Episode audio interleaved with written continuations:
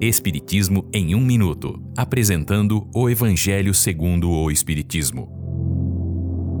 Capítulo 16. Não se pode servir a Deus e a Mamon. Parábola dos talentos. Um homem, antes de fazer uma longa viagem, chamou seus três servos e, de acordo com a capacidade de cada um, distribuiu seus bens.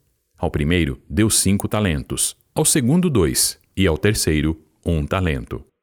O primeiro servo negociou os cinco talentos e conseguiu mais cinco. Igualmente fez o segundo servo e conseguiu mais dois.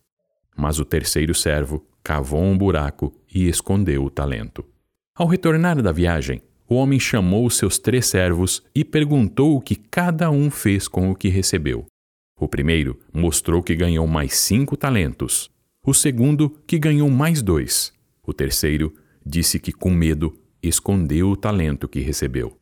Ao ouvir o que cada servo disse, o homem parabenizou o primeiro e o segundo por terem duplicado os talentos e disse-lhes que foram fiéis e receberiam muito mais.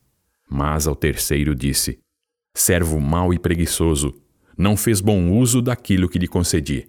Dê o talento que te confiei ao primeiro servo, pois aquele que fizer bom uso daquilo que tem, mais lhe será dado e terá em abundância.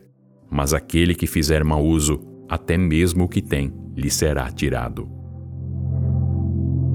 Esta é uma livre interpretação. Livro consultado: O Evangelho segundo o Espiritismo, de Allan Kardec, edição 3, em francês.